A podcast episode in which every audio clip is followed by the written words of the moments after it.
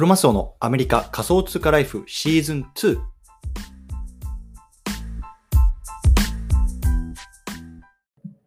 皆さんおはようございます。アメリカ西海岸在住のクロマスオです。今日は6月の6日月曜日の朝ですね。皆さんいかがお過ごしでしょうか今日も早速聞くだけアメリカ仮想通貨ライフ始めていきたいと思います。よろしくお願いいたします。さて、今日のテーマなんですけれども、今日は就職活動に履歴書はいらない。Twitter とウォレットが履歴書になる未来の話。こんなね、テーマで話していきたいなと思います。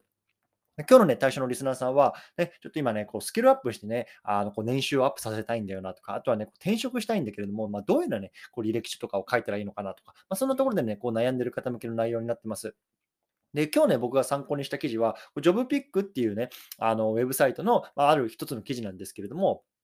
ヤスさんっていうね、方をこうインタビューした記事になってます。でこの方のね、このインタビュー内容っていうのがすごく面白かったので、まあ、僕はね、今日ちょっと自分なりにそれを噛み砕いてこう話していきたいなと思いますので、興味がある方はぜひ聞いてみてください。というところでね、今日早速本題行く前にね、簡単な雑談をしたいと思うんですけれども、あのね、今日週末が明けて、まあ、土日明けて月曜日なんですけれども、意外とね、土日ってこう自分の時間を取るのがね、少し難しいなっていうのを最近感じ始めてるんですよね。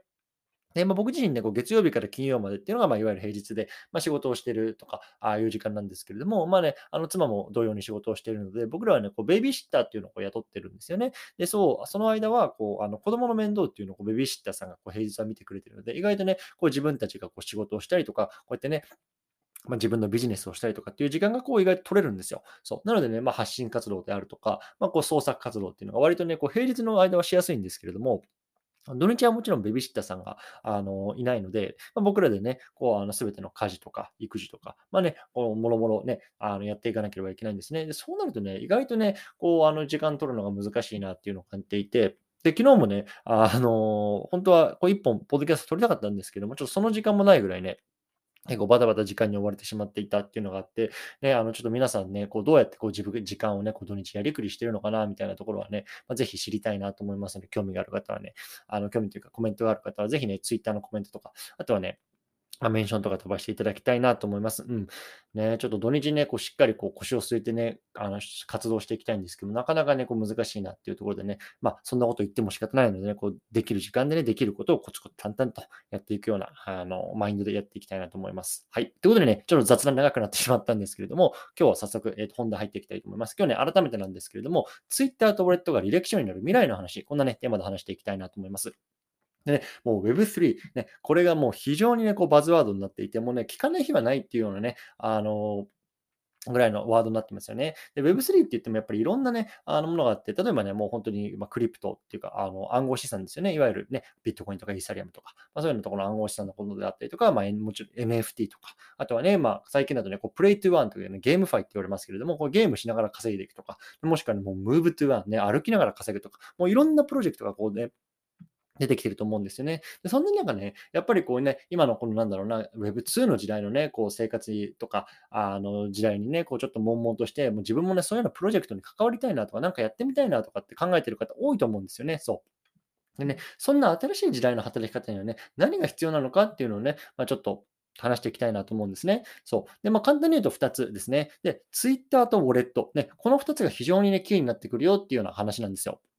で、これね、少しずつ掘り下げて見に行きたい、見ていきたいなと思うんですけれども、で、その前にね、じゃ今現在のね、就職活動とか転職活動ってどうなってるのかっていうところを簡単に見ていきたいなと思うんですけれども、まあね、まあアメリカでも日本でも一般的にはですよ、ね、あのね、何かこうし、アプライするときには、こう自分の履歴書、ね、あのアメリカだとレズレズレジュメですね、レって言いますけれども、まあ、それを書いてね、じゃあ今までどんな大学を卒業して、どんな職についてね、今までね、こんなことしてきて、ね、私はこんな人間ですよって、こう履歴書に書いて、それをね、まあ、あの面接官なんか見てね、こうインタビューしながら、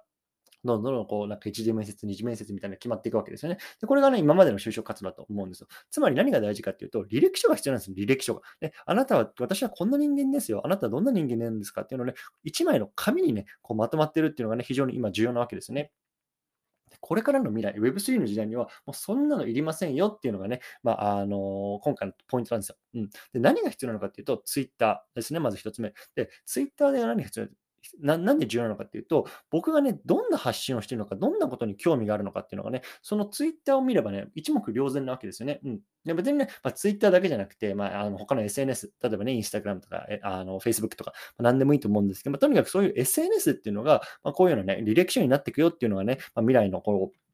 あの、転職活動とか就職活動に重要なんじゃないかなっていうのがね、あの、言われています。うん。でね、やっぱりそのね、あの、常にこうツイートするわけじゃないですか、日々ね。例えばさ、あのね、うん、どうでもいいって言ったらあれですけど、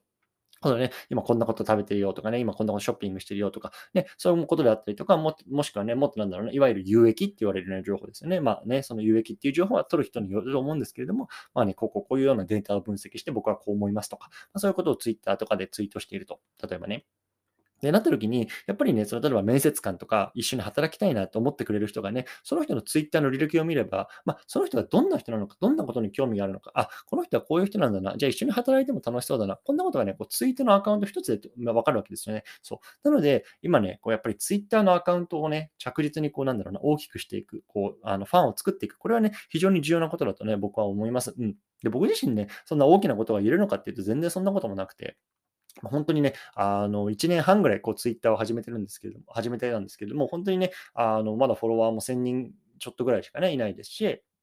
1000人超えたのも、どれぐらいだったかなもう2、3ヶ月前、本当に最近なんですよね。そうなので僕自身ね、やっぱりツイッターの運用とか多分発信活動ってね、全然うまくないので、まあ、そのあたりをね、こうどんどんどんどんこう日々発信しながらね、こう学んでいかなければいけないなっていうところなんですけどね。まあなかなかうまくいかないななんて思いながら、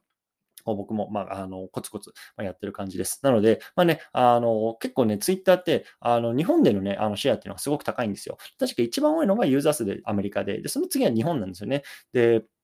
これって他のね、Facebook とか、あの、Instagram が言う、あの、著名なね、アメリカとか、まあ、他の国と、やっぱり結構得意な、あの、異なるね、あのトレンドらしいので、ね、Twitter ってのはやっぱり、日本人にとってすごく馴染みのあるものなので、もしね、今ね、例えばね、見る専門のね、あの、Twitter を見る専門になってるよなんて方はね、もうね、これからの未来に備えてね、少しずつね、こう自分に関して発信したりとかね、自分の考えを発信したりとか、なんかそういうようなところをね、発信していくというの、もしかしたらこれがね、将来ね、履歴書になるかもしれませんよって話なんですね。うん。そう。でね、一つ目ツイッター見てみたと思うんですけれども、次はね、ウォレットですね、ウォレット。で、ウォレットって何なのなのかっていうと、いわゆるお財布なんですけれども、このお財布、ね、何かっていうと、いわゆるね、仮想通貨とか、あとは NFT を取引するために使われるお財布ですね。いわゆるね、まあ、あの、メタマスクとかっていうのが有名なところですけれども、それもね、重要な履歴書になるって言われてます。で、これ何かっていうと、いわゆるね、このクリプトとかブロックチェーンの業界っていうのは、その、あの、ウォレットに、あの、自分のね、こう、アドレスがね、こう結びつけられてるんですね。例えばね、僕であれば、ね、なんか025なんとかなんとかとかって、あウォレットが、アドレスがあるんですけども、それはこのブロックチェーンの業界だと、いわゆるね、トラストレスって言われますけれども、誰もが見ることができるんですね。もちろんね、そのアドレスに名前はついてませんよ。例えばね、これはね、僕、あの誰々さんのですよ、A さんのですよ、B さんのですよ。そんなに名前はついてないんですけども、とにかくそのアドレスを見ればね、どんな過去に取引をしていたのかとかっていうのは全て分かってしまうんですよ。そう。なので、まあ、そういうのはね、アドレスを、まあ、あの履歴書に見せることによって、あ、この人はね、あ、この時にこんなね、暗号資産を買クリプトを買ってるんだとか、あ、この人はね、この時にこんな NFT を買ってるんだとか、あ、この人今こんなところで DeFi で運用してるんだとかね、なかなか面白いなとか、そんなところがね、このアドレス一つで分かってしまって、分かってしまうんですよね。そう。でね、やっぱそれが、あの、この人のね、さっきも言ったけど、人となりとか、ね、どんなことに興味があるのかとか、だからね、こう、うちの、なんだろうな、プロジェクトに合いそうだなとか、そういうところをね、このウォレット一つでね、まあ、あの見定めることができる。これもね、非常に面白い未来が来るなと思ってます。そう。なのでね、まあ、あの僕自身もそんなにね、頻繁にこう NFT 買ったりとか、あとはこう DeFi で運用したりとかってするわけじゃなくてね、こう、割とね、こう買ったらずっとね、こういわゆるガチホって言われますけれども、まあ、そのままなんかこう置いてあるのがね、まあ、割と、多いんですけれども、まあ、そのあたりをね、まあ、あの将来も含めてね、少しね、ちょっとなんかガチャガチャ動かす用のウォレットなんかもね、こう作る作ろうかななんていうのもね、まあ、この記事を読んで思った次第でございます。はい。っていう感じですかね。うん。あとはね、なんかこの記事に書かれていたのは、今までって例えばさ、何々したいなとか、どんなことがあるんだろうとかっていう、割とね、こう、リテラシーの高い人は自分でね、こう、Google でね、あの、リサーチして、あ、こういうことがあるんだなとかって、あの、答えが出てきたとかね、ヒントが出てきたと思うんですけども、この Web3 の時代、特にね、まだ黎明期なので、そういうの全然ググってもね、あの Google で探しても出てきませんよというところなんですね。じゃあ、どこで探すのかっていうと、それもね、やっぱりね、Twitter、Discord、あとは Telegram、このあたりでね、きちんとこう情報をね、あの取りに行ける。で、そこでね、まあ、取った情報を、まあ、自分の中でこう咀嚼して、こう前に進んでいける。ね、とにかく答えがないので、今、もう始まったばかりでね、そうなので、まあ、そういうような、ところから自分で情報を取ってこう前に進んでいけるような、そういうような人材っていうのもね、まあ、非常に重宝されるんじゃないかみたいなところも書いてありました。うんまあ、これはね、まあ、なんだろうね、今の時代でもね、なんだろうな、そういう 答えがないところにね、どうやってね、こう、向かっていくかみたいなところはね、まあ、あの本当に非常に貴重な人材というか有、有望な人材だと思われると思いますしね、そのあたりをね、こう Twitter とか Discord みたいな、もう SNS を使って、ね、情報を取っていく時代になってる。これもね、非常に面白いなと思います。うん。はい。ということでね、今日はちょっとこの辺りにしたいなと思うんですけども、最後さらっとまとめていきましょう。今日はね、就職活動に履歴書はいらない。Twitter とウォレットが履歴書になる未来の話。こんなね、テーマで話してきました。ね、これからね、Web3 の時代になればね、こう Twitter とかウォレット、ね、その人がどんなことを発信してるのかとか、どんなものを持ってるのか、買ってるのか、ね、これがね、もう一目瞭然になってしまいますよと。ね、で、それが履歴書になって、いろんなプロジェクトに関わっていったりとかね、まあそこでね、仕事を得たりとか、まあ、そんな未来が来るんじゃないかというような話でございました。はい。ね、まあ、こういう話をね、あの聞いて、まあ、ね、ちょっとツイッターやってみようかなとか、ね、ちょっとなんか、あの、ウォレットをね、作ってみようかなみたいな方がね、一人でもね、多く現れてくれば嬉しいなと思います。というところで今日はこの辺りにしたいなと思います。はい。でね、最後ちょっと再三なんですけれども、告知をさせてください。ね、今今日6月6日ですけれども、えっ、ー、と、来たる木曜日ですね、6月9日の方にね、にですね、僕がまあフライトを取って、